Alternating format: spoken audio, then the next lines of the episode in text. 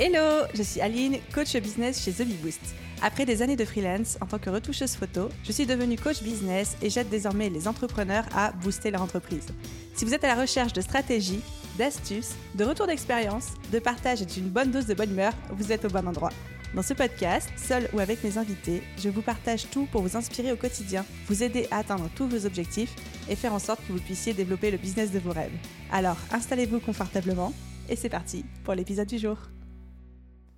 Hello à tous et bienvenue dans ce nouvel épisode Bottage de fesses, les petits épisodes non préparés où je prends une punchline, une phrase que j'entends tout le temps et où je débriefe avec vous en direct, en live, sans préparation, comme si j'étais votre coach business et comme si on était en session, vous et moi, en live.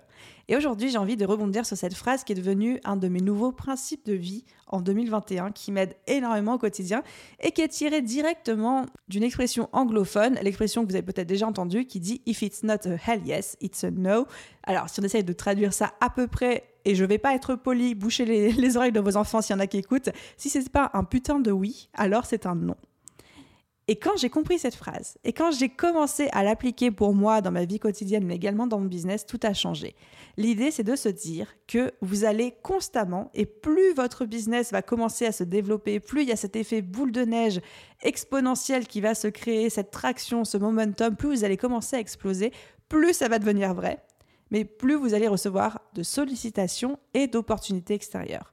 Et là où au début, on pourrait tenté de se dire je vais dire oui à tout parce que toute opportunité est bonne à prendre, il n'y a pas de petit profit, etc.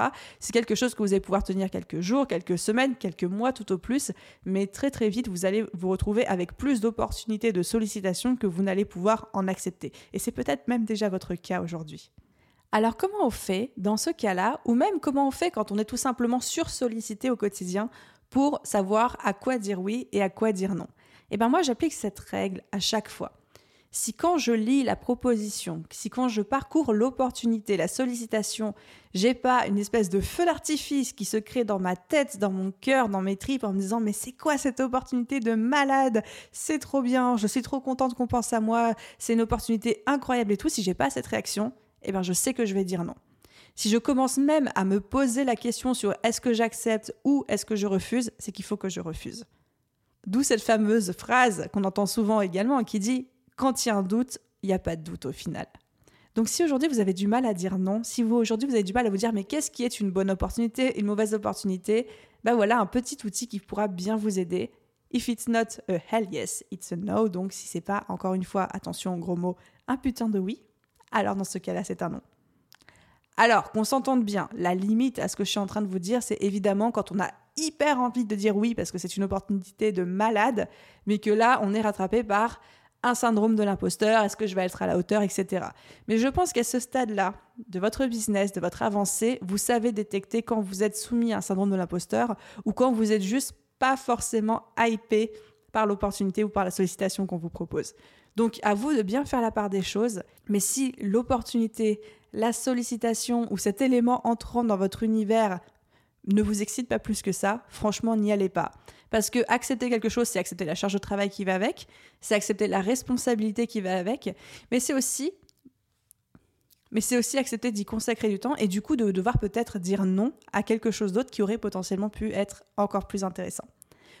Donc voilà mon petit message pour vous aujourd'hui. N'hésitez pas à dire non à tout ce qui ne vous excite pas, à tout ce qui ne vous hype pas, à tout ce qui ne vous paraît pas être une opportunité extraordinaire, tout simplement parce que ça va vous permettre de garder du temps, de l'énergie et de l'attraction pour les vraies opportunités qui vont arriver par la suite. Merci d'avoir écouté cet épisode jusqu'au bout. Comme d'habitude, si vous avez envie d'en débattre avec moi, de me faire un retour là-dessus ou juste de me laisser un petit message, vous pouvez me contacter sur Instagram, TheBeBoost, ou même tout simplement en laissant un commentaire et une note sur votre plateforme d'écoute de podcast. Je vous souhaite une merveilleuse journée, soirée, après-midi, nuit, où que vous soyez, et je vous dis à très vite pour un prochain épisode. Bye tout le monde